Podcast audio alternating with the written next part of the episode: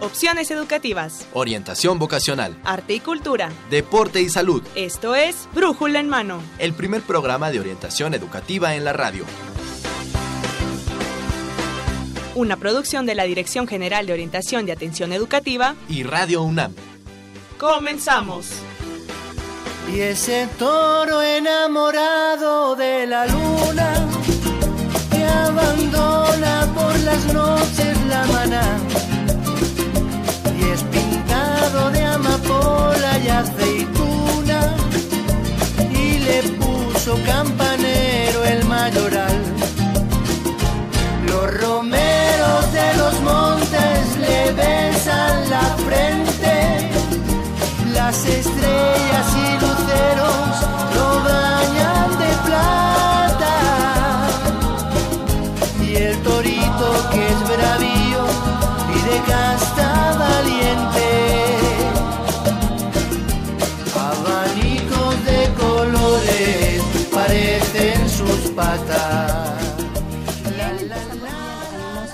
día 30 de mayo del 2016, hoy en el programa 1040 de Brújula en Mano. Esperemos que esté con nosotros la próxima hora y bueno, pues tenemos este esta canción de El toro enamorado de la luna con los fabulosos Cadillacs, porque bueno, eh, vamos a tratar un tema muy adecuado de animales.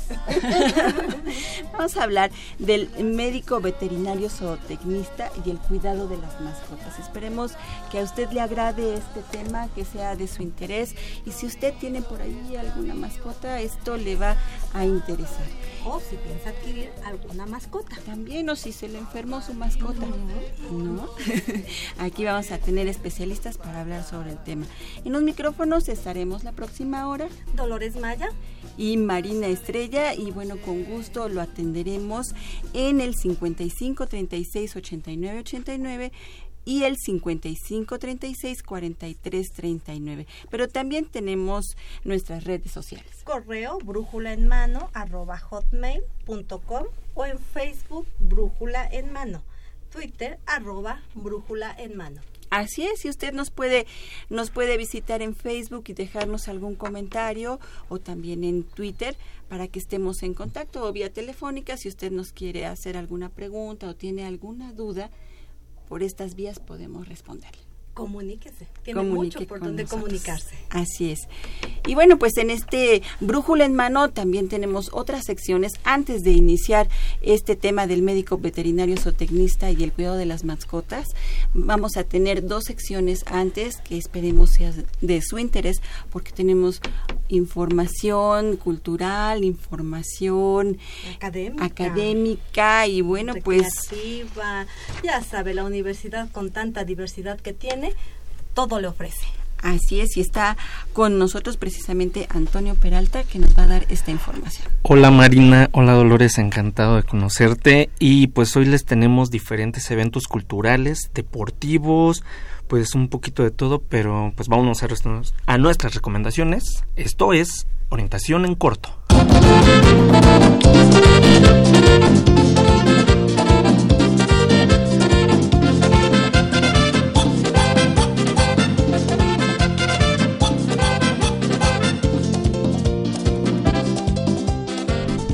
Pues el día de hoy, Marina, los quiero invitar a todos al ciclo de conferencias El saber del agua, calidad del agua. Y comienza hoy a las 12 del día en el auditorio Carlos Vázquez Yáñez del Instituto de Ecología de CEU. Yo creo que es muy importante tener en cuenta los cuidados del agua y pues yo creo que este es un gran evento para poder asistir y saber un poquito. Así es, y bueno, pues el día de mañana, el 31 de mayo, pues no se pueden perder el seminario permanente de cambio climático 2016, 16 donde se van a tratar temas como consumo de energía, aprovechamiento de energías renovables. Y bueno, se, este seminario se va a llevar a cabo en el auditorio Nabor Carrillo y la entrada es libre. ¿Y tú cuidas lo que comes? Hoy va Fundación UNAM organiza la conferencia Alimentación sana, variada y deliciosa para quien vive con diabetes, que será el 4 de junio en el Palacio de la Autonomía, en el Centro Histórico. El costo de la conferencia es de 60 pesos por persona. Increíble, me parece muy interesante, pero continuemos con temas de salud. Les recomiendo porque ya viene la decimocuarta carrera nocturna del deporte universitario de 8 kilómetros, que será el sábado 18 de junio y tienen hasta el día viernes para realizar su inscripción. No se tarden mucho en inscribirse, por favor. Así es. ¿Tú sabes nadar? Yo sí sé nadar. ¿Tú sabes nadar? Más o menos. Más o todavía- menos. Pues mira, aquí hay una invitación muy interesante porque hay un curso intensivo de natación 2016 para la comunidad universitaria. Tienen hasta el 3 de junio para inscribirse y el cupo es limitado. Así es que bueno, pues hay que darse prisa y hay que ir a anotar. Buen momento para aprender a nadar. Así es, Nunca es Nunca momento. es tarde. Así es, así es. Oigan, ¿y por qué no combinamos el deporte con la cultura? Oh, ¿Se imaginan cómo sería esto? Yo les tengo una recomendación. a ver. Vengan a vivir la experiencia de pedalear en el bicitren. ¿eh? Sí, han visto sí. esas bicicletas que van y todos tenemos que pedalear al mismo tiempo. Mientras conoces la historia del campus central de Ciudad Universitaria, el estado y sus murales. Todos los jueves a la una de la tarde, este, enfrente de la de Guaé.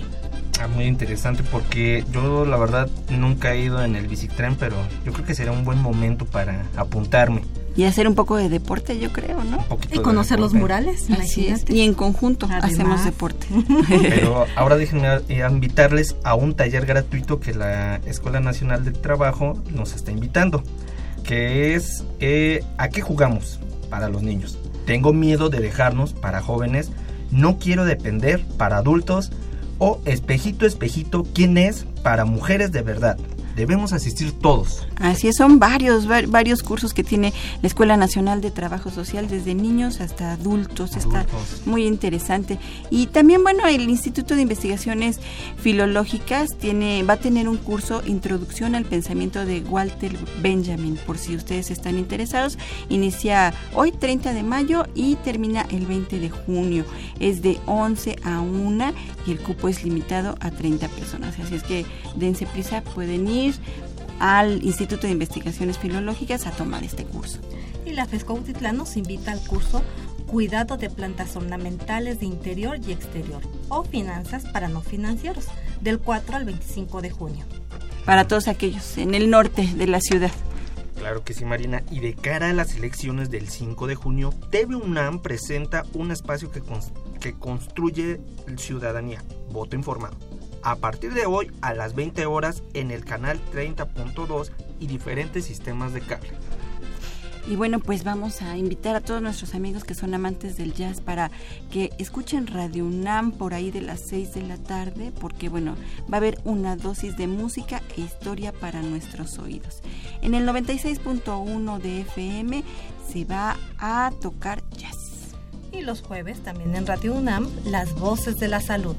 Sintonícenos en el 860 de AM en punto de las 12 horas. También asistan a los talleres que el Centro de Orientación Educativa de la DEGOA tiene para ustedes, por ejemplo, cerrando ciclos, un estudiante exitoso o preparando mi entrevista de trabajo.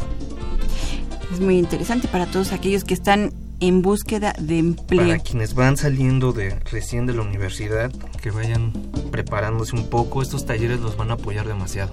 Y además son gratuitos. Son gratuitos Esa para todos, todos lo- los estudiantes y egresados de la UNAM. El Centro de Orientación Educativa tiene estos talleres para ustedes. No se lo vayan a perder. Y bueno, pues eh, también les tenemos una invitación aquí en Brújula en Mano. Estamos, vamos a transmitir nuestro programa a través de YouTube, así es que búsquenos en, YouTube como Brújula en Mano para que pueda vernos y escucharnos en vivo y a todo color. Pues son muchas actividades y para ello les dejamos nuestros números telefónicos. Si se le fue una y dijo, ay, no anoté bien el dato, tenga el número telefónico 55 36 89 89 y 55 36 43 39. Llámenos y le volvemos a recordar aquello que se le haya ido. Pero también no olviden nuestras redes sociales. Si lo de usted no son los teléfonos y son las redes sociales, por vía Facebook diagonal Brújula en Mano y por vía Twitter arroba Brújula en Mano. Pues ahí tiene este orientación en corto, esta sección donde usted puede encontrar actividades académicas, ya estamos viendo también ecológicas, recreativas, deportivas. ecológicas, deportivas, recreativas. Variadito. Variadito que estuvo ahora en la orientación en corto y bueno pues llámenos 55 36 89 89 si alguna de estas actividades eh, le interesaron. De todos modos, en un ratito nosotros ponemos la información en nuestro Facebook, así es que búsquenos en Facebook como Brújula en Mano. Vamos a tener esta información por si usted se le fue algún dato o alcanzó a escuchar algo que le interesó y no tomó nota, lo vamos a subir a nuestro Facebook. Pues esto fue orientación en corto. Así es, Marina. Mi nombre es Antonio Peralta y agradezco este espacio. Al contrario, muchísimas gracias a Antonio Peralta por traernos esta información tan tan interesante. Y bueno, pues seguimos nosotros con este brújula en mano del 30 de mayo. Y ahora vamos a tener otra sección también donde la Cineteca nos va a invitar también a otra actividad que esperemos les sea de su agrado. Vamos a escuchar nuestra siguiente cápsula. Nuevamente tenemos la presencia de la Cineteca en Brújula en Mano y en esta ocasión tenemos una invitación a la magna exposición Actuamos como caballeros o como lo que somos, el humor en el cine mexicano. Para comentarnos más acerca de ello entrevistamos al curador de la exposición, el caricaturista Rafael Barajas El Fisgón, conocido por su trabajo en La Jornada. Y bueno, queríamos nosotros saber cómo nace la idea de esta exposición y también de su participación en ella.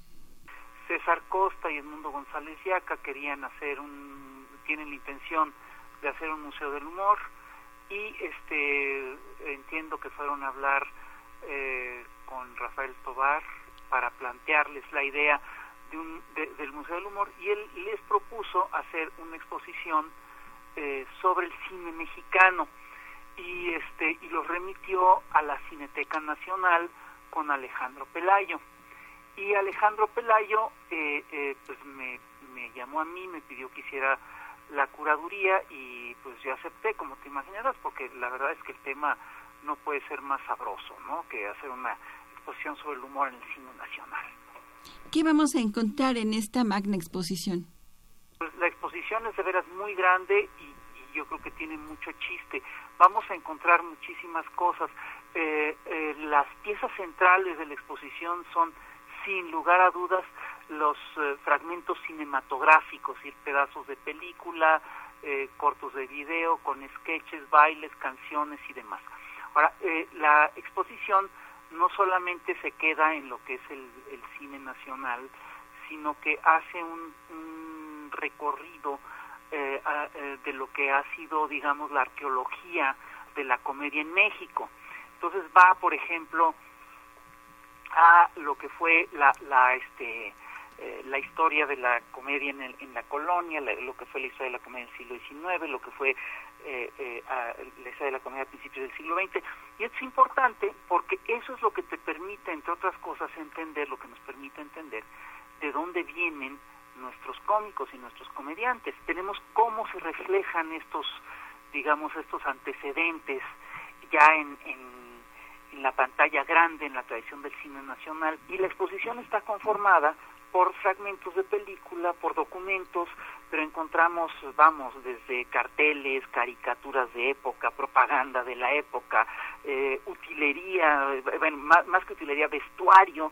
Tenemos, por ejemplo, eh, el traje original de Pachuco de Tintán, tenemos un, un, el vestuario original de Cantinflas hecho a partir del pantalón original que está ahí exhibido, tenemos el secreter de Palillo, tenemos este, bueno, una cantidad de material enorme. Se antoja ver esta exposición y bueno, ¿cuáles son las satisfacciones que ha dejado este trabajo para Rafael Barajas? Lo que resulta interesante es que la investigación sí dio lugar a nuevo conocimiento y eso la verdad que sí es eso es, muy gratificante no es decir encontrar de repente que hay toda una serie de fenómenos que no habían sido relatados y que pues, lo, lo, lo, los puedes documentar pues es muy divertido y es y es muy gratificante la cultura del humor del cine mexicano básicamente refleja lo que es la cultura del humor en México, que es una cultura muy rica realmente, porque es una cultura que tiene, bueno, eh, eh, se remonta a los tiempos de la colonia, es una cultura que tiene una beta muy importante en la este, tradición hispánica, en lo que es la picaresca, en lo que es la cultura del relajo, en lo que es el humor negro, en lo que es el humor anticlerical, lo que es el humor político, y eso es lo que se refleja también en, en todas estas películas que vemos ahí. La verdad es que les sugiero que la vayan a ver y que la vayan a ver con tiempo porque hay muchísimo material. Eh, es una exposición que yo creo que es muy divertida, por lo menos nosotros nos divertimos como enanos haciéndola y este y además es una exposición que habla de un aspecto de nuestras vidas, es como una extensión de lo que es nuestra familia. Es una exposición que trata sobre figuras conocidas. Yo estoy convencido que los grandes cómicos de México, no solo Tintán, Pardavé, Cantinflas, pero sino también Mantequilla y el y el Chaflán y este y el Chicote y Oscar Pulido y, y, Vitola también son como una parte importante de nuestra familia extensa, ya forman parte de nuestro código genético, son parte ya de nuestro árbol genealógico.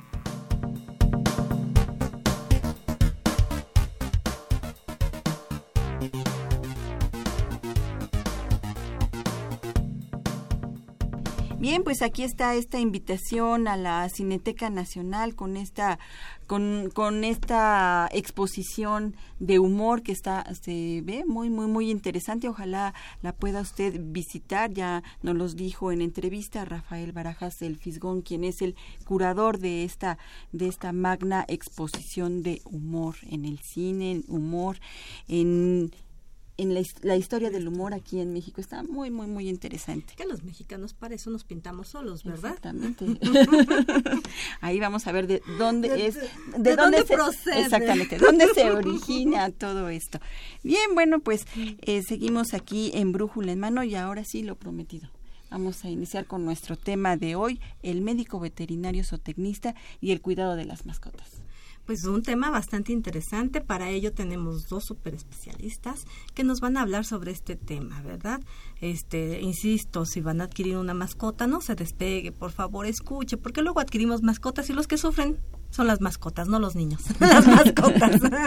Entonces tenemos al doctor Maldon, Maldonado Recendis, él es coordinador del Hospital Veterinario de Fauna Silvestre y Etiología. Bienvenido, doctor. Gracias. También está con nosotros la doctora Claudia Edwards. Ella es médico veterinario zootecnista, profesora de la facultad, directora de programas en Jumensi y también Society International. También ella es especialista en conducta animal. Bienvenida, doctora. Muy buenos días. Y bueno, pues vamos a tener más adelante también otro invitado vía telefónica y les vamos a dar la sorpresa para más adelantito. Más adelantito, así es. Bienvenidos, bienvenidos aquí Gracias. a Brújula en Mano y vamos a iniciar con nuestras preguntas a ustedes y pues lo primero, lo primero es lo primero. ¿Cuáles son los animales que podemos tener como mascotas y dónde los debo tener? Justo teníamos antes antes de entrar al aire una, un, una conversación sí. el doctor y yo. La verdad es que hay muchos factores a considerar para saber qué animal de compañía debes de tener. ¿no? Se considera eh, que los animales de compañía por excelencia son los perros y los gatos, uh -huh. son aquellos animales que han sido domesticados para estar cerca de nosotros y acompañarnos. Pero el doctor tiene razón, algunos otros animales también domésticos eh, pueden ser animales de compañía. ¿De qué depende? De muchísimas cosas, de tu, el espacio que tienes en tu casa, del tiempo que tienes en tu casa, si hay personas vulnerables, si hay niños chiquitos, cuál es tu intención con estos, eh, al tener un animal de compañía, si es de verdad acompañarte, si es tener un estatus social, porque muchos animales, sobre todo gente que tiene ahora animales de compañía de fauna silvestre, que el doctor se especializa en eso, muchas veces tienen al animal solo por el estatus que les da. Claro, el estatus que les da. claro o, o, o, bien esto que y que es muy real, ¿no? Dices que realmente sea de compañía, porque pareciera ser que es que es de compañía, pero está abandonado el perrito, el gatito, el animalito, está siempre solo, ¿no? Nos está acompañando una, dos horas y digo, es terrible para los animales, ¿verdad? O la otra, cuando tenemos chiquitos, cuando tenemos bebés, cuando tenemos niños pequeños, y resulta ser que los agarran de juguete. ¿No? Entonces no son juguete, no son para cuando me siento sola o solo, o sea, son seres vivientes, ¿verdad? Así es, y que justo en esta conversación que teníamos decíamos, pues es que también depende, ¿no? De qué bicho yo quisiera que a lo mejor tuviera contacto con mi niño. Pues de inicio hay que partir que ningún animal tendría que ser responsabilidad de ningún niño. Y siempre, muchas veces como papás decimos, es que voy a tener una mascotita, un animal Para de compañía, para que se hagan responsable. responsables. Y ese es el primer error que cometemos, ¿no? Un niño no es responsable de su propia vida. Pues no puede ser responsable de la vida de alguien más, particularmente si ese alguien más requiere muchas atenciones alrededor de su permanencia en nuestra casa, ¿no? Y en ese sentido creo que valdría la pena también que pudiéramos distinguir que en la actualidad vemos animales de compañía, pero también animales de ornato, y que en muchas de las ocasiones estos animales no cumplen la función necesariamente de acompañarnos, de tener un acercamiento, una aproximación con ellos y que simplemente pues es un or- ornamento más, ¿no? que podríamos tener en casa.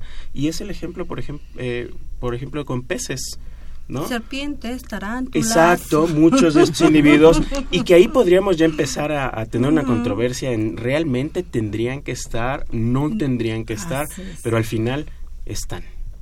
¿No? Sí. Y entonces, como decía la doctora, por excelencia, perros y gatos nos han venido acompañando a lo largo de muchísimos años de, de coevolución y entonces son los que los asociamos comúnmente con los animales de compañía. Sin embargo, hay algunas otras especies, particularmente también domésticas, que han venido también acompañando al hombre y que a lo mejor no los veíamos necesariamente como acompañamiento porque los utilizábamos como alimento, como podrían ser conejos, decíamos, Oh, como sí, podrían gallinas. ser cuyos, gallinas, ¿no? Ahora hay una gran variedad de gallitos ornamentales Sí. que podemos tener como compañía en nuestra casa y que de- pues de repente no notamos, ¿no? Que estas otras especies también podrían estar alrededor Las de los núcleos familiares. Tortugas, y ahí empezamos a tener como algunas discrepancias, ¿no? Empezamos a ver ejemplares que son de fauna silvestre y que empiezan a verse involucrados pues en el fin de, de estar en el acompañamiento con una familia. Y es ahí donde decimos realmente estas especies deberían de estar no cumpliendo este fin dentro de un núcleo familiar. Sí, sobre todo por el cuidado, ¿no? O sea, mucha gente compra una tortuguita que ya afortunadamente eso está prohibido, que les llaman japonesas. Las ¿no? japonesas. Y es una cosita así, pero nunca se dan cuenta que va a crecer y va a vivir más de 30 años y el día que se cae porque el perro la empujó o el niño y se rompe el caparazón, la gente no quiere pagar una consulta de especialidad que ya hay en el hospital, en la dejan facultad veterinaria y un hospital solo de fauna silvestre. Sí, se les hace más fácil dejarlas morir, este, meterlas al congelador, echarlas a la basura, que, Ah, que, que darles el tratamiento que necesitan, porque la consulta va a costar a lo mejor 10 veces más que lo que costó la La tortuga. tortuguita. y la gente acaba viendo a los animales como cosas, ¿no? Y tenemos que estar conscientes que no son cosas, son seres eh, sintientes que tienen una conciencia de su entorno para la gente que creía que esto no pasaba. pasaba. Sí, sí, en el sí. 2014 se firmó la Declaración de Conciencia de los Animales y ahora se sabe que son conscientes y que tienen emociones Claro. y no son cosas. Así es, Así y ahora la discusión está en si muchos de los grupos de invertebrados están en este nivel, ¿no? Sabemos que toman decisiones complejas eh, y que tienen percepción completa de su medio ambiente y entonces de repente tendríamos que estarnos preguntando si nuestra tarántula, si nuestra mantis, si nuestra cucaracha de Madagascar tiene que eh, ser considerada igual que consideramos a cualquier otro vertebrado. Y bueno, hablando de estos cuidados, ¿cuáles serían entonces los cuidados per- pertinentes que tendríamos que tener con nuestras mascotas para que, bueno, repercutan en una mejor calidad de vida? Si quieres yo hablo perros y gatos y tú de las otras. Eh, bueno, con, con los perros y los gatos es súper importante tenerlos esterilizados. Eso es como con lo que empiezo porque la gente cree que tiene que tener una camada porque si no saben qué es el amor una vez en la vida se trauma, les da cáncer y no es cierto. Tienen que estar, por supuesto, vacunados, esteri- eh, desparasitados, eh, llevados al veterinario a revisiones continuas. Eh, cuando se enferman deberían de ir al, al doctor, deberían de tener un collar con una plaquita de identificación. Los gatos y los perros, pero el gato tiene que tener un collar especial si se llegara a salir, que no debería estar afuera, el gato debe estar todo el tiempo en interiores, eh, y se atora en una ramita o lo que sea, el collar se, se estira, Estira y no o se ahorca. zafa para Mm. que no se ahorque. Eh, amor y educación. ¿Y por qué dices el gato debe de estar siempre en interiores? ¿Y por qué esta creencia de que tiene que salir el gato porque es así su naturaleza y entonces en las noches se tiene que escapar o le tienes que abrir la puerta para ¿no? escapar, ¿no? sacamos. Sí, les facilitas el escape, ¿verdad? Sí, sí, los, los picapiedras hacían lo mismo, metían anillos, sacaban a dientes de sable por la noche. Sí, es una, es una, es una creencia que tenemos arraigada porque en la naturaleza, o sea, los, los gatitos silvestres, por decirlo de alguna manera, patrullan muchos kilómetros, pero al vivir ahora dentro de los aposentos humanos, de, de ser un animal doméstico y doméstico viene de domus que significa casa debería permanecer dentro de la casa. Si uno enriquece el ambiente del gato y le pones lugares para subir para trepar juegas con él no tiene ninguna necesidad de estar en la calle. Problema estar en la calle se pelea con otro gato y regresa de un arañazo con sida felino o con Dios. leucemia felina no son contagiosos para el ser humano pero para ellos son mortales Claro. Conozco gatos que en peleas han regresado con el ojo de fuera Ah. y los seres humanos, los mexicanos en general somos muy crueles con los gatos todos los días. Hay gatos quemados vivos por diferentes creencias, baleados, atropellados, les dan veneno. Entonces, lo mejor que le puede pasar a un gatito es quedarse dentro de casa, no se sientan mal. Si le proveemos lo que necesita, va a ser lo mejor. que eso también es muy importante. No solo es tener al gatito dentro de la casa y su bulto de arena. No, eso, eso es innecesario, sí. Pero hay otras cosas que lo hacen necesario, que es esto. En donde afilarse las garritas, en donde trepar, en donde enredar la cola, en donde dormirse plácidamente, que a Que le veces... dé el solecito. que le dé el solecito, que a veces no consideramos, ¿no? Decimos, pues ya traje un gatito, ay, qué bonito, cuando está chiquito, cuando va creciendo dices, bueno, pues sigue estando bonito, y ya después dices, híjoles, qué lata, ¿verdad? Claro. Entonces, bueno, ahí está la arena, encerrado en el baño, ¿no? a veces es lo que hacemos. Entonces, eh, es importante tener conciencia de esto. No es solo darles el alimento, no es solo decirles dónde hagan pipí, popó, sino es dónde dotarlos, con qué dotarlos para que se desarrollen como seres vivos. Ujú. Doctor Itzcoatl, ¿qué nos puede decir de la fauna silvestre? El, el- ¿Cómo- el cómo punto empieza a complicarse ¿no? cuando viene la diversificación de las especies, ¿no? Porque por supuesto cuando hablamos de un perrito y un gatito, pues en cierta forma hay ya muchos estándares de las condiciones en las que deberían de desarrollarse estos organismos dentro de casa. Pero de repente, ¿cómo cambia este estándar? Pues cuando no es un perro, un gato, y de repente es un hurón. Y a lo mejor no es un hurón, es un conejo o es un cobayo.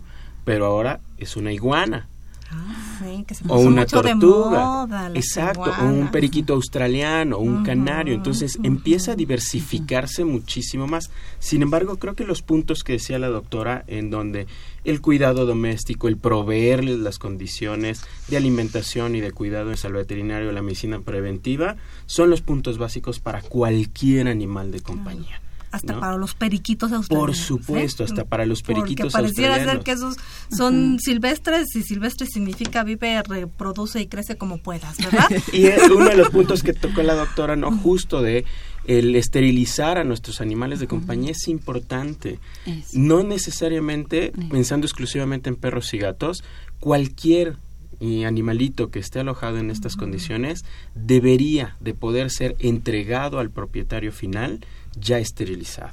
¿no? Pero como dice, de repente la cultura del mexicano Sí. es todo lo que tengo en la mano tengo que reproducirlo y entonces no importa, le busco novia, le busco pareja y ahora tengo una jaula llena de periquitos australianos, ¿no? Ahora tengo un jardín lleno de conejos y ya no tengo idea qué hacer con tantos. Mi espacio. Exacto, Sí, y de repente lo que sí. pasa es eso, ¿no? La gente cree que, que pobrecito si no se reproduce, pues se va a volver Sí, loco, le van a dar enfermedades horribles. Que por lo menos una camada. Que por lo tenga, menos una camada, exacto. y de Tenga la repente es, experiencia. Pero yo me voy a Yo, quedar yo a creo que lo, todos. yo creo que lo pensamos como, como especie, Pues de repente ¿verdad? lo vemos, lo vemos como nosotros, si pero no me hasta, reproduzco me hasta en nosotros mismos deberíamos de hacer la Sí, reflexión. Nosotros sí, como especie tendríamos que hacer la reflexión. ¿Realmente queremos seguirnos reproduciendo en la tasa de crecimiento en la cual estamos? Así es. ¿No? Y, y es a lo mejor pues parte ya para, para también controlar la reproducción de los que están dependiendo de nosotros, ¿no? ujú. Así es, y esto de veras les, les afecta a los animales, ¿no? Reproducirse, no tener una primera camada.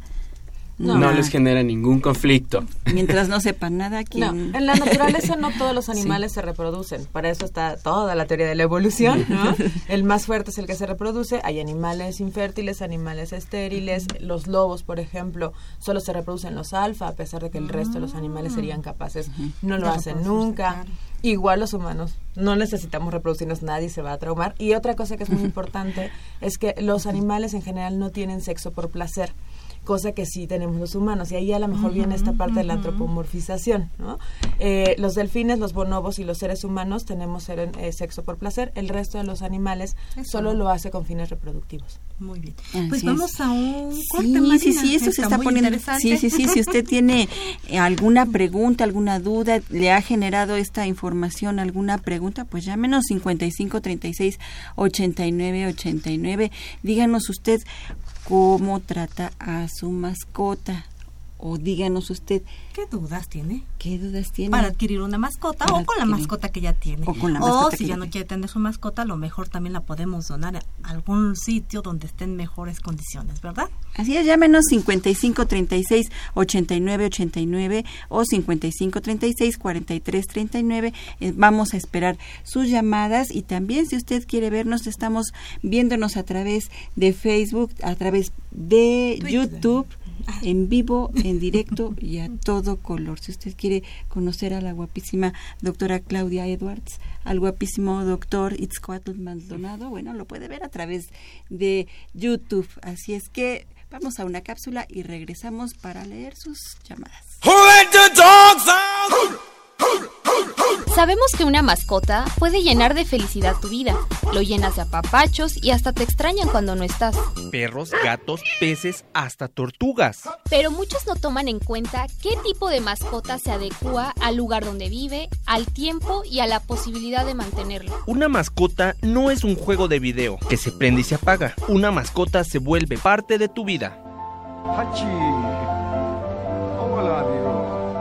El médico veterinario zootecnista promueve mantener la salud animal y evitar un mal consumo de alimentos. El desarrollo y nivel de sus conocimientos le permiten atender eficientemente y con alto sentido ético las necesidades de la sociedad para saber qué tan aptos está para elegir una mascota. Recuerda que siempre es bueno acercarse a un especialista que pueda brindarte información sobre cualquier animal. Antes de tener una mascota, debes tomar en cuenta estas preguntas. ¿Estás preparado para ocuparte de los problemas que pueda ocasionar? ¿Estás preparado para cuidar a una mascota toda su vida? ¿Quién cuidaría de ella cuando no estés?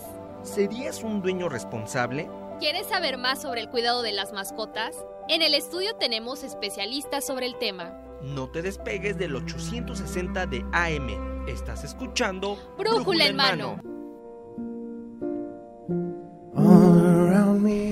Bien, estamos esperando sus llamadas 55 36 89 89 y bueno, pues vamos con una pregunta que bueno, causa ahí pues bastante angustia, yo creo diría yo. No, tenemos una llamada. Ah, bueno, también. Primero, ¿les parece? Vamos con una llamada telefónica, un enlace telefónico. Sí. Que tenemos al doctor. Al doctor Carlos Esquivel Lacroix. Él es nuestro invitado vía telefónica. Él es jefe de comunicación social en la Facultad de Medicina Veterinaria y Zootecnia, además de ser especialista en reproducción animal. Bienvenido, le damos la bienvenida, doctor Carlos Esquivel. ¿Qué tal? ¿Cómo están? Muy buenos días, un gusto saludarlos y por supuesto a mis queridos amigos y colegas estimadísimos, la doctora Edwards y el doctor Maldonado, qué placer escucharlos. Y bueno, pues a la orden, un saludo, por supuesto, a todos los radioescuchas. Precisamente ahorita estamos platicando de reproducción, de reproducción animal. ¿Usted qué opina, doctor? Eh, ¿Se esterilizan nuestras mascotas cuando las adquirimos o no, o no se esterilizan? ¿Cuál es su opinión, doctor? Por supuesto, eh, coincido plenamente con lo que acaban de comentar eh, los doctores, eh, que tenemos que partir primero de una diferencia en el sentido de que una cosa es reproducción y otra cosa es sexualidad. Ya se apuntó perfectamente bien cuáles son las especies que tienen eh, sexualidad, que por definición de la Real Academia de la Lengua Española significa propensión al placer carnal. Por lo tanto, partiendo de esa base, podemos decir que reproducción es perpetuar una especie y por otro lado la sexualidad es buscar un placer, un gusto por el ejercicio sexual.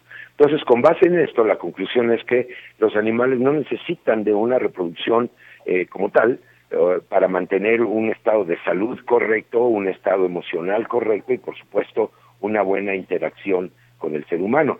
Con base en ello, entonces, podremos decir que aquellos animalitos que no, no tienen una función zootécnica para la reproducción, es decir, la perpetuidad de la especie o la perpetuidad de una raza por, sus antecedentes genealógicos, etcétera, pues obviamente deben de ser esterilizados y esto no va a ocasionar absolutamente ningún daño.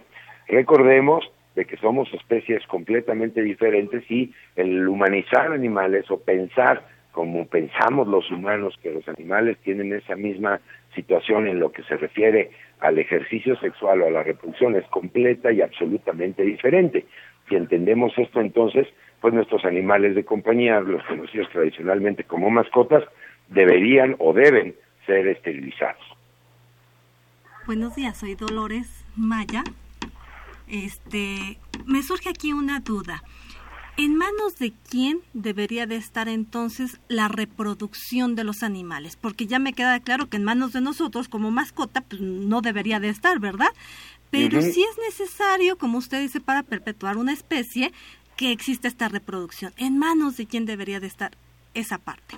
Bueno, por supuesto, eh, un, gusto, Dolores, saludarle.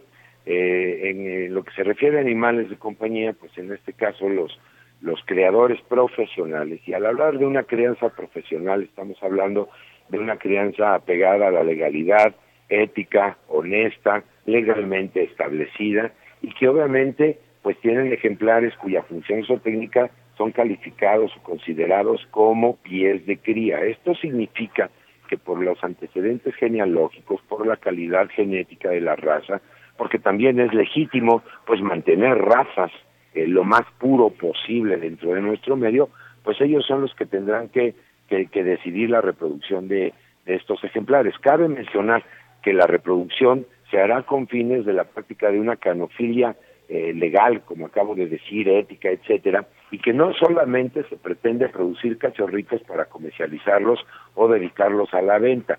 Yo le puedo decir que realmente los considerados creadores profesionales son personas que no eh, están realmente enfocados al 100% a, a la venta de estos ejemplares. Por supuesto que los comercializan, pero su objetivo es eh, eh, participar en exposiciones de belleza, en exposiciones para temperamento o pruebas de obediencia, no solamente para la adquisición de cachorritos. Es por ello que nuestra sociedad a veces se confunde porque dice, me sale mucho más barato adquirir un animalito en un tianguis o en estos sitios que no tienen una legalidad para la venta que comprarlo a un creador porque por supuesto la función zootécnica de uno de estos ejemplares es de un precio mucho más elevado porque, repito, sus fines zootécnicos son completamente diferentes. Ellos tienen estándares bien establecidos, están reglamentados para, eh, pues obviamente, seguir perpetuando la genética de un ejemplar considerado con la etiqueta de valioso desde el punto de vista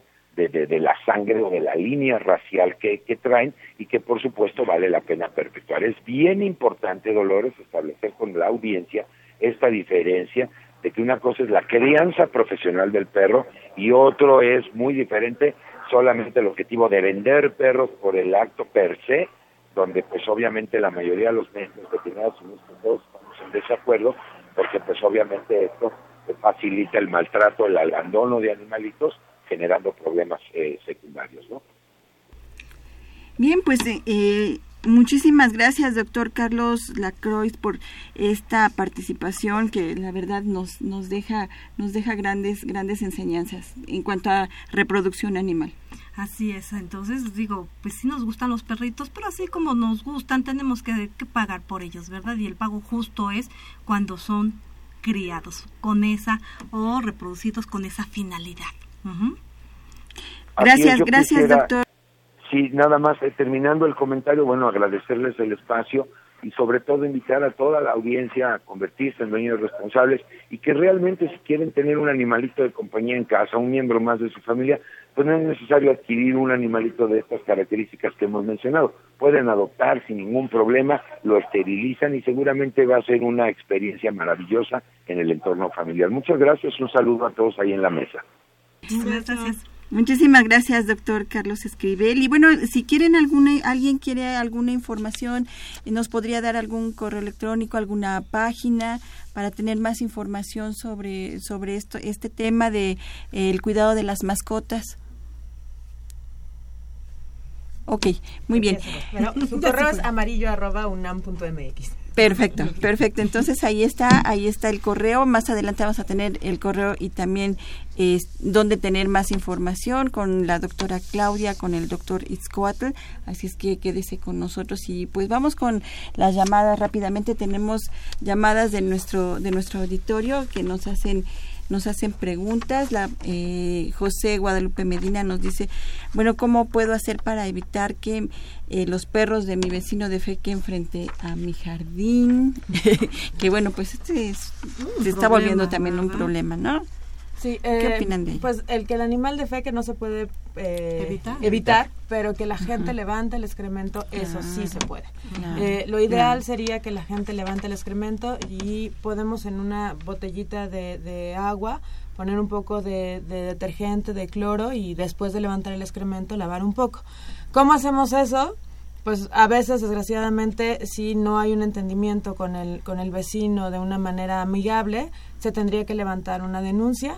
Esto está eh, penado en el La ley condominial. en la ley sí pero si estamos en la calle a lo mejor en la ley de cultura cívica que indica que los animales deben de salir con, con collar, correa. plaquita y el- la gente debe de levantar el excremento. Creo que el- la multa por no hacerlo son entre 12 y 14 salarios mínimos. Ay, sí, y salta. uno puede ir eh, al, al juez cívico a levantar la denuncia, nada más necesita la dirección De eh, la de persona. la persona y con eso ellos ten- deberían de hacer el proceso para Muy bien. Incitar a la gente a levantar el excremento. Ahí está José Guadalupe Medina. E- Este es otro problema que cotidianamente vivimos, ¿verdad? Ana María Castro de Tlatelolco dice que donde viven hay muchos gatos que no tienen dueño, ¿verdad? Entonces ellos lo que han hecho como vecinos los llevan a esterilizar, les dan alimento, obviamente son gatos de la comunidad porque nadie se ha hecho cargo de ellos más que en este aspecto, ¿verdad? Esterilizarlos y, y darles alimentos. Y pregunta, ¿qué otros cuidados pueden darles a estos gatos sin dueño? Bueno, los podríamos llamar a lo mejor gatos comunitarios. Yo sé que la, que la unidad tiene muchos problemas, pero también sé que han hecho mucho este manejo que llamamos atrapa, esteriliza y regresa. Y mucha gente no lo entiende. Yo creo que es importante que sepan que si asesinan a todos los gatos, porque no vamos a decir que los matan bonito, ¿no? Los asesinan, van a dejar un nicho vacío y otros gatos van a llegar y van a matar más gatos y van a llegar. Ahora, mucha gente los envenena y lo que va a pasar es que el cadáver del gatito va a quedar Y va a en la, en la intemperie y eso va a traer muchísimos problemas. Entonces, lo mejor que pueden hacer es lo que están haciendo en la unidad, que es esterilizarlos. Eh, cuando se esterilizan, normalmente lo que se hace es que se eh, desparasitan, se vacunan contra la rabia. En algunos momentos se puede quitar las pulgas, por ejemplo, con unas gotitas. Mm. Eh, controlar que no haya basura para que algún gato que no se ha reproducido, que no se ha esterilizado, no tenga como más fuente de alimento y esto nos va a ayudar un poco a controlar. Entonces, el control de la, de, la, de la basura en la unidad sería una cosa muy importante. Eh, si hay gatitos chiquitos, esos normalmente intentamos atraparlos y darlos en adopción, que son mucho más fáciles de manejar. A veces los adultos no. eh, no lo permiten. Y hacer campañas de concientización con los vecinos que no son tan amantes de los gatos, en el sentido de decirles, pues somos un ecosistema, los gatos estaban aquí también, también tienen derecho a vivir y eh, evitar el maltrato por, sí, por la claro. gente, que creo que eso es a lo que más se, se arriesgan estos pequeños. Muy bien. Y esto es bien importante, el- la parte de la educación hacia los demás, la educación hacia la población, es lo que al, al paso del tiempo va a ir extinguiendo algunas situaciones. Muchas veces el problema de estos gatitos es la gente simplemente les abre o los echa en costales o en bolsas así sí. y termina aventándolos a, a terrenos baldíos o cosas así. Y de repente a lo mejor cuando estamos en una localidad eh, urbanizada completamente, pues no pasa de que estén rondando por los departamentos ahí y que sean de todos y de nadie al mismo tiempo. Pero ¿qué pasa cuando estamos en zonas más ruralizadas, en donde estos gatitos, estos perritos terminan, ¿no? Incluyéndose dentro de un ecosistema que es más virgen y entonces empiezan a depredar a las especies que silvestres que se distribuyen ahí, ¿no? Y entonces empiezan a tener un impacto ecológico importante. Y lo que pasa por nuestra mente es, pues, pues mejor lo libero en el bosque, ¿no? Ahí en el cerrito, porque entonces va a ser mucho mejor, porque va, a ser, feliz. Pero de repente tampoco pensamos en cuál es el impacto hacia los demás. Hacia los demás especies. Exacto, y por supuesto, ninguno de estos animalitos, ni los gatitos o perritos introducidos, ni los silvestres, tienen la culpa de nuestra negligencia como, como especie, ¿no? Así Sí, sí, así es. Y bueno, también, también nos llamó Dolores Martínez Rivera.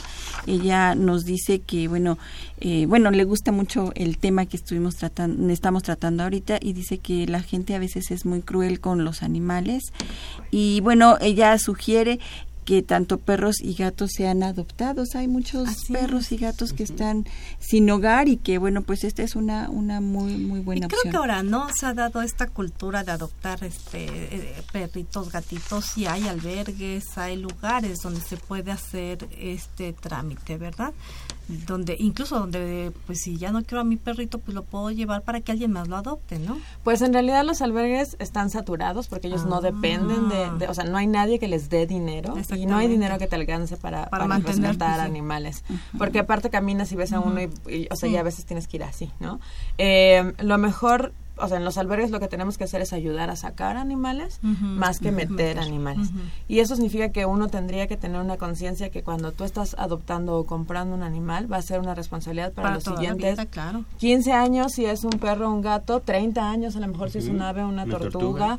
Eh, y, y, y la solución a veces para la gente es muy fácil decir, ah, ya me aburrió el perro, entonces lo llevo, lo mato, lo llevo, lo saco a la calle, cuántos videos hay de perritos persiguiendo los camionetas de sus responsables. Eh, por supuesto, adoptar sería la mejor opción. Tenemos muchos criadores inescrupulosos. No sé si supieron de un caso muy, muy sonado de 126 chihuahueños. Que, que, rescataron de unas condiciones de verdad deplorables, algunos que no se podían mover los ojos súper mal, para vender en mercados, para vender en, en, internet, porque la gente compra y no se da cuenta de la cadena de sufrimiento que hay atrás. Entonces, adoptar sería lo mejor. Hay muchas instituciones que, que, que podemos en las que podemos llegar y normalmente nos van a pedir un comprobante de domicilio, una identificación oficial eh, y afirmar un contrato para que nosotros tengamos la certeza de que ese animal va a estar lo mejor posible. Si yo por alguna razón no lo puedo tener, el animal no se adapta a mi familia, se regresa al mismo albergue.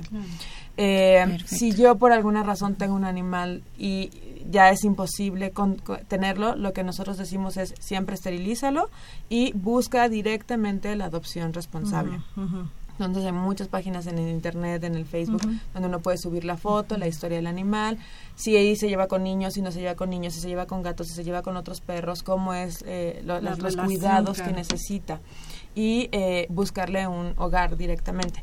Muchas veces los perros o los gatos son abandonados por problemas de conducta y es importante que sepa la gente que eso se puede tratar que no, o sea, si el perro se orina dentro de la casa, si el gato araña los muebles, si la gente está desesperada y el marido ya dijo el perro o yo, lo que sea, pueden buscar orientación. Sí, la Facultad de Veterinaria, eh, junto con el Hospital de Etología y eh, de, pequeñas especies, tienen un, un hospital de etología y pueden buscar consulta para mejorar la convivencia y no tener que deshacerse del animal. Mira, esto es algo muy importante, ¿eh? porque muchos incluso llegan a pagar y bueno, yo veo aquí en periférico, o sea, periférico donde hay camellones grandes ya se ha ocupado para adiestramiento canino. ¿verdad? Entonces ponen sus barritas, ponen sus tunelitos y ahí están adiestrando y enseñando al, al perrito a saltar, a brincar, a quedarse quietecito, a agacharse, a pararse. Pero existe algo Profesional. Profesional, exactamente. Claro, en, en la Facultad de Veterinaria tenemos un hospital, ¿no? Que es el Hospital de Especialidades en Fauna Silvestre y Etología Clínica. Ahí tenemos un consultorio especializado en medicina del comportamiento. Entonces, si quieren, les damos los números telefónicos para que podamos eh, tener acceso. 5622, 5941 y 5942. O al correo etología clínica fmvzunam.hotmail.com. Muy bien. pues ya lo sabe, o sea, si tiene problemas con su perrito, con su gatito, que no lo obedece, que es caprichoso, que es berrinchudo, ahí llévelo, ahí llévelo. Bueno, me- ¿nos podría repetir nuevamente los teléfonos y el correo, por favor? Claro, es el 5622-5941 o 5942 y el correo es etología clínica fmvz unam hotmail.com. nam arroba hotmail.com. Así es. Si usted ahorita no tuvo dónde anotarlo, este corrió por la pluma y no le sirvió, nos puede llamar al 56, no, 55 36 89 89. Vamos a tener estos datos en el teléfono y también lo vamos a subir a Facebook. Exactamente, en Brújula en Mano. Búsquenos como Brújula en Mano o llámenos 55 36 89 89. Estos datos los vamos a tener para eh, proporcionarnos en nuestro teléfono. Y bueno, pues ya se nos está yendo, Yendo el el tiempo. tiempo. Ya se nos está yendo el tiempo con esto. Y bueno, última pregunta. A mí me parece importante saber qué podemos hacer cuando se enferma mi mascota. Acudir a- con nuestro profesional, ¿no? Sí, Siempre confiar sí, en nuestro médico veterinario, él está preparado para atender los problemas de nuestras mascotas y saber que dentro del grupo de médicos veterinarios existen áreas de especialidad en donde cada uno de nosotros podemos brindarle una mejor atención a cada uno de nuestros compañeros de acuerdo a la especie de la cual le estemos hablando o incluso al problema médico del cual se esté tratando. ¿No? Entonces, muchas veces nuestro médico veterinario de confianza es el que tenemos a la mano, acérquense a él, pero también busquen la orientación para poder ser derivados a un especialista en caso de que su paciente lo necesite. ¿no? Sí, automedicar, no, por favor, sobre todo hay especies que son muy sensibles. Los humanos nos duele algo y nos tomamos una aspirina, una proxen, eh, un diclofenaco y esas cosas pueden matar a la mayor parte de los animales. Entonces nosotros por tratar de hacer un bien lo vamos a empeorar el cuadro. Así que como dice el doctor, vayan al veterinario. Hay medicamentos compatibles con el ser humano, pero quien determina esto es el médico veterinario. No es. todo es igual, ¿verdad? Así es. Insisto, son otra especie diferente a la nuestra. No los pensemos, los vemos diferentes, pero los queremos pensar iguales, ¿verdad? Entonces, entendamos la diferencia. Y sobre todo, pues hay que darles amor y parte del amor es este, el cuidado. Así es. Así es, porque luego decimos, es que reacciona igual que nosotros Sí. y le damos una... Es bien entendido. Sí, hay, hay Sí. cosas que sí son iguales, otras no. Y cuando tienen pulgas, nuestro perro, nuestro gato, nuestro, nuestro, Mm. nuestra mascota, ¿qué podemos hacer?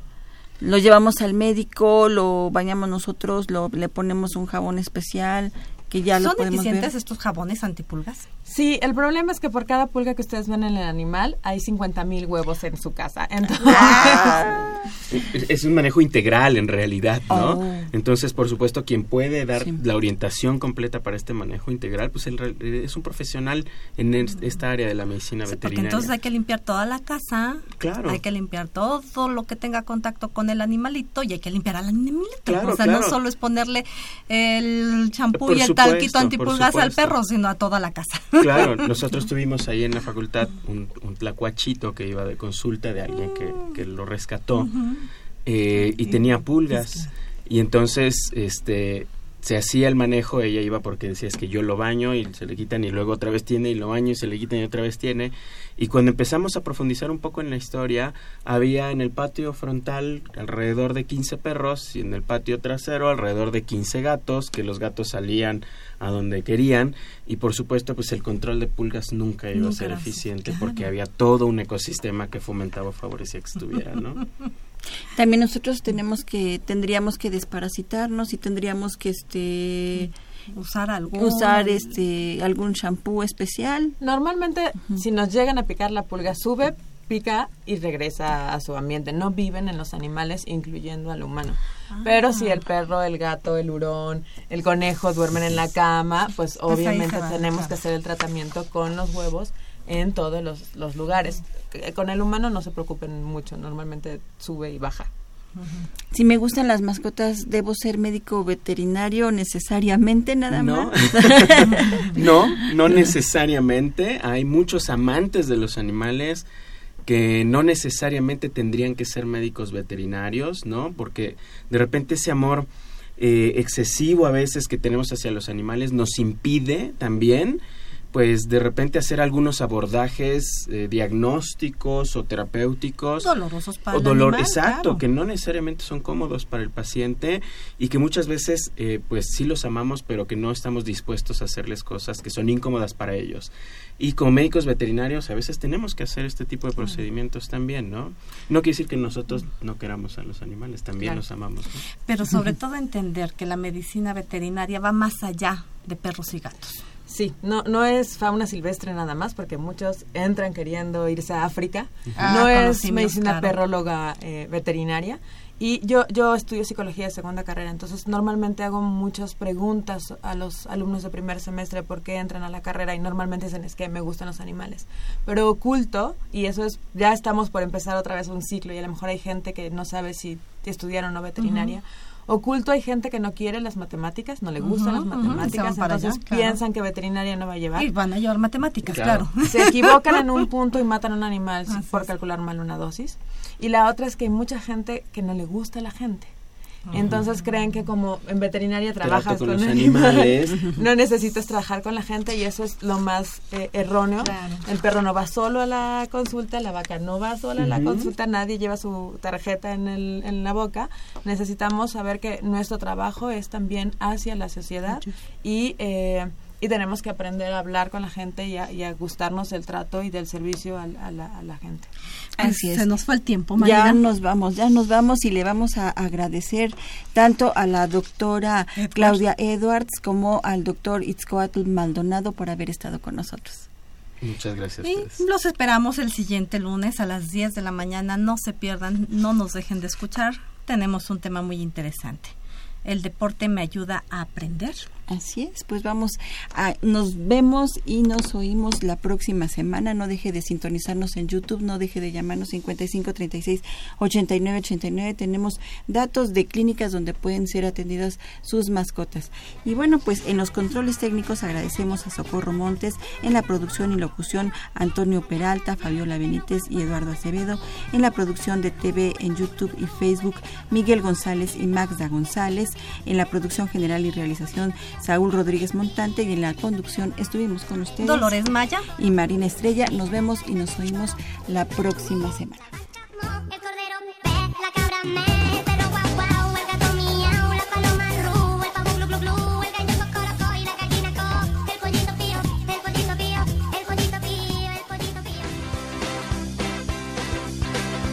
La Dirección General de Orientación y Atención Educativa, Y Radio UNAM presentaron Brújula en Mano. el primer programa de orientación educativa en la radio.